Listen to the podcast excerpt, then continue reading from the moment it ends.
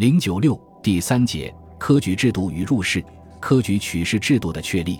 明代科举制度设于洪武初年，后废行十余年。洪武十七年正式确立，嗣后历经百余年而臻完备。明太祖朱元璋以贫寒起家，在南征北战中认识到人才治治和选举取士的重要性，一度非常重视荐举，除亲自征召名儒外，还令有司不赐荐举。至正二十四年，敕令中书省文武兼收，老少兼用。然而有司滥举、庸人冒进现象时有发生。朱元璋即吴王位后不久，又诏设文武二科取士，但未能推行。洪武三年，天下初定，便正式诏令开科取士，从当年八月开始，连试三年。于是京师和行省分别举行乡试，同时允许高丽、安南。战成等国士子在本国自行乡试，一体选送共赴京师。次年举行会试，接着明太祖在奉天殿亲自测问曲中的新贡士，选取了以吴伯宗为首的一百二十人。科举初开，网罗到不少人才，但连试三年后，明太祖发现录取的大多是后生少年，缺乏行政经验，能以所学办好政事的很少，于是罢科举不用。洪武六年，重行荐举取士，明太祖敕于吏部察举各色人才，以礼遣送京师，除授官职。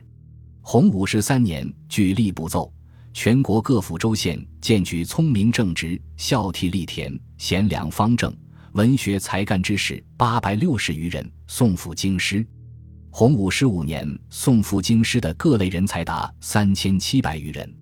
在停废科举期间。荐举成为选官的主要途径，造成这种状况的原因当然是多方面的。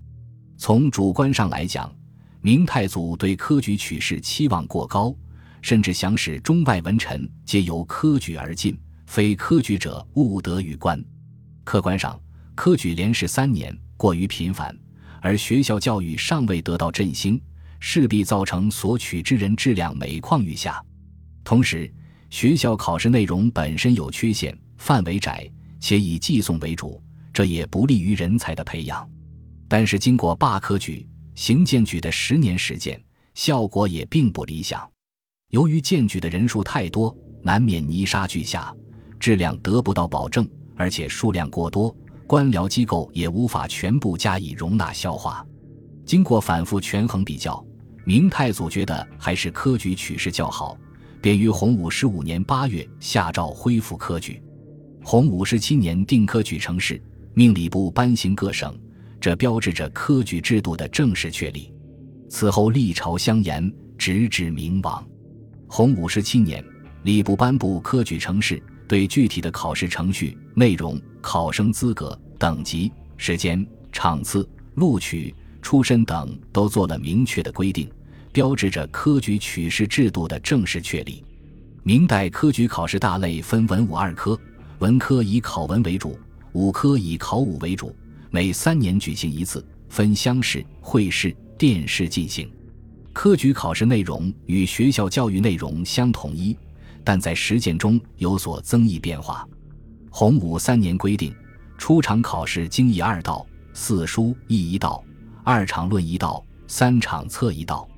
中试后十日，对中试者复进行以棋、射、书、算、律为内容的考试。实际上，四书、五经是考试内容的主要部分。首场考试的成绩基本上决定了考生的取舍。至于测、论以及中试后的复试等，主要是为了考核考生学习的实效与实才，以便作为量才授官的参考依据。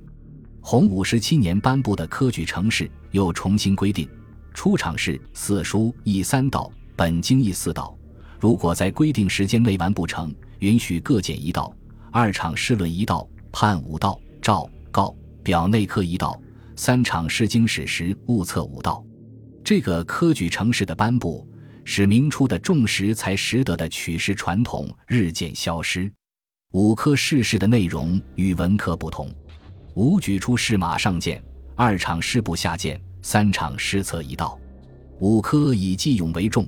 洪武十五臣子弟在个直省应试，天顺八年扩大应试者的范围，改变考试程序，由天下文武官全举通晓兵法和谋勇出众者，先参加各省府按三司及直隶巡按御史主持的考试。中试者由兵部会同总兵官于帅府试策略，再到教场试弓马。成化十四年仿照文科的考试规定设五科乡会试。弘治六年定武举六年举行一次，先策略后弓马，注重军事理论方面的考试内容。凡策不中者，不许考其社。弘治十七年改为三年一次，于子午卯酉年与文科同时进行。